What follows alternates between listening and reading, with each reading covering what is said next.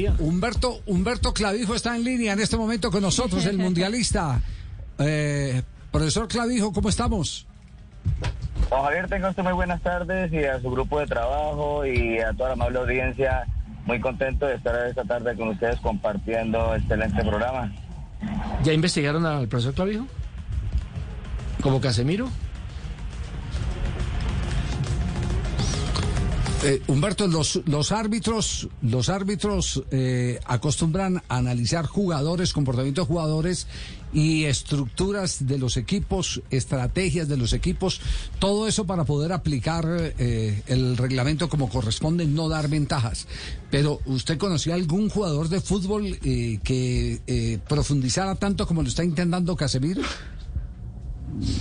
Bueno, Javier, como usted lo acaba de decir, es muy cierto, el árbitro obviamente estudia a los jugadores, es el árbitro estudia el esquema de juego y todo lo que tiene que ver relacionado con el fútbol, ¿no? Pero así que se hubiera escuchado que un jugador estudie al árbitro, pues no se había escuchado ese tema. Pero, pero hace parte del fútbol, ¿no? Hace parte del fútbol de que el jugador también estudie el árbitro, ¿no? Estudie el árbitro una parte si es fuerte con las tarjetas, no es fuerte con las tarjetas, eh, si pita penalitos o penalazos, o o también, eh, por, por, por decirlo así, se, se, hace amistad, ¿no? También si ese árbitro permite que le hablen mucho o no le, no le hablen mucho. Entonces mire que es un jugador inteligente, un jugador inteligente que, que no, no deja pasar el tiempo sin estar eh, investigando. ¿Qué le puede favorecer y qué no le puede favorecer. ¿Alguna experiencia personal de algún jugador que usted haya notado que llegó a usted o llegó a un central cuando, cuando usted hacía asistencia? Eh, eh, tocándole eh, temas que lo acercaran, que lo hicieran más amable o no? Sí, obviamente hay jugadores que, que buscan la amistad, ¿no? Por ejemplo, el arquero castellano del Santa Fe es una persona que, que es muy sociable, muy sociable, empieza primero y se empieza diciéndole, hola paisano, ¿cómo está? Y obviamente pues es un paisano que uno entiende que es de la misma ciudad o el mismo departamento, pero pero él es de, una, de un departamento y obviamente pues uno es de otro departamento, y pero él empieza a, como a como buscar esa amistad, ¿no? Que haya un diálogo. Sí, eh, eh, empieza, empieza a ganar confianza, como se dice, acercarse para, para sacar ventaja o, es porque son muy formales de nacimiento. Hay unos que sí, hay unos que sí, obviamente, pues hay unos que quieren sacar ventaja y hay otros que, ¿para qué? Otros que son muy, muy sociables, por decirlo así.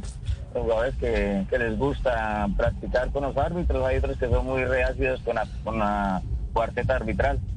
Y eh, dicen que entre gustos no hay disgustos. Eh, generalmente los árbitros, eh, ¿qué prefieren? ¿Jugadores melosos, así, más cercanos o, que guarden la distancia? Uno como árbitro pues siempre quiere hacer también relaciones, ¿no? Relaciones sociales, que es importante para que haya un buen trámite del partido y uno ya sabe hasta dónde puede llegar con, con X jugador, ya sabe hasta dónde lo puede manejar. Eso es normal, eso es normal en, respecto a lo que tiene que ver con el juego. Sí. Eh, ya, ya nos dijo, ya nos dijo que, que Castellanos eh, era uno de los más amables. ¿Y cuál fue uno de los más confianzudos? pues que, así que yo me acuerdo en este momento. Mm, en ese momento no me acuerdo. yo, yo, me estaba, yo me estaba aquí acordando de, de, del Chumi Castañeda. Eh, esto es para, para los eh, mayores. Chumi Castañeda, y metemos a la gente en contexto, a los eh, pelados jóvenes que están en sintonía con el programa. El Chumi Castañeda era un jugador del Nacional de los años 70-80. Y el Chumi Castañeda era un desquiciado porque en la época del Chato Velázquez como árbitro, una vez en la ciudad de Cúcuta pasó, se le metió por un lado y le dijo, Chato, sos una finca sin agua, Chato, sos un perro sin amo, Chato, y siguió hasta que el Chato Velázquez no había empezado el partido y llamó a su día y le dijo, me lo saca ya y si no lo echo. Y si no le lo despido del terreno del terreno de juego. ¿De esos personajes no se ha encontrado o no en su carrera? No, mire que no, Javier, mire que no, mire que siempre ha existido amistad con respeto. Sí. Amistad con, respeto porque yo pienso que, que de eso, eso debe ser el fútbol. Eh, ahora estoy, estoy haciendo la licencia C como entrenador y pienso que he querido transmitir de que el árbitro hace parte del fútbol, que no lo vean como el enemigo, ¿no? Que el árbitro sea una persona que también tiene aciertos como desaciertos, como un jugador, como un entrenador, pero no que lo veamos con ese como con esa malicia, ¿no? De que el árbitro siempre quiere equivocarse para favorecer a X equipo, no, no, no, no, no, no. El ¿Cómo así? Humberto, ¿usted está haciendo carrera de entrenador en este momento, de entrenador de fútbol? Es decir, fue árbitro FIFA de Mundial y ahora eh, eh, carrera de entrenador.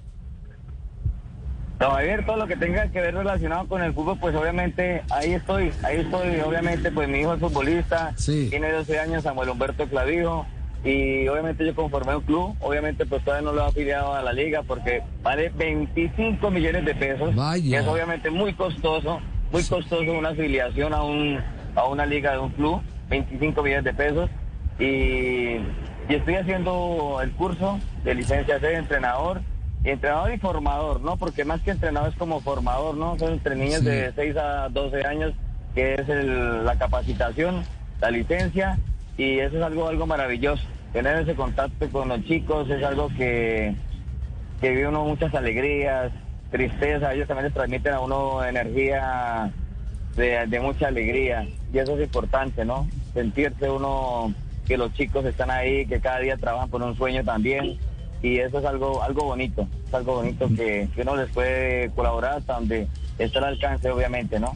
Pues no, nos, lo permita, estaremos ahí nos alegra mucho esto, de verdad. Es una eh, novedosa noticia hoy en día que un árbitro de primer nivel que estuvo en Campeonato del Mundo, usted estuvo en el 2014, ¿cierto? En el Campeonato Mundial de Brasil, termine, termine haciendo curso de entrenador y se vaya a dedicar a, ser formador, es eh, realmente encomiable. Pero Javi, es, es un fenómeno entonces del Mundial del 2014.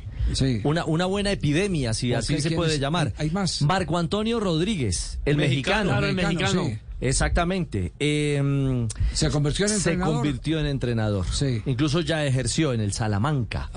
En, España. Y también estuvo en Campeonato del Mundo. Bueno, estuvo en el 2006 en, en eh, Alemania, también en Sudáfrica 2010 como árbitro y cerró su campaña como silbato en Brasil 2014. Bueno, pues eh, la historia del reciente muestra a estos dos eh, árbitros, pero antes era muy común que fueran entrenadores y árbitros. Alfredo Cueso, campeón con el 11 Deportivo, fue árbitro. Eh, eh, Edgar Barona, entrenador del Cúcuta Deportivo, fue árbitro, entrenador y motociclista de competencia.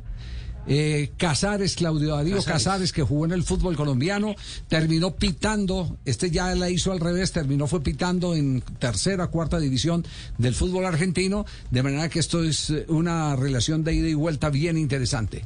Humberto, muy amable, gracias por compartir eh, sus opiniones frente a esta decisión que ha tomado Casemiro de investigar los árbitros para saber cómo hacer amistades hasta ahora. Vamos a ver si de pronto es para sacar ventajas. no, muy, agradecido de verdad por la invitación al programa Blue Radio. Muy agradecido de verdad de antemano por darme la oportunidad de poder compartir estos conocimientos y, me alegra de verdad saludarlos. Dios los bendiga y un fuerte abrazo para todos. Muy amable, gracias. Humberto Clavijo, mire lo que nos encontramos entonces ahora de árbitro internacional a director técnico.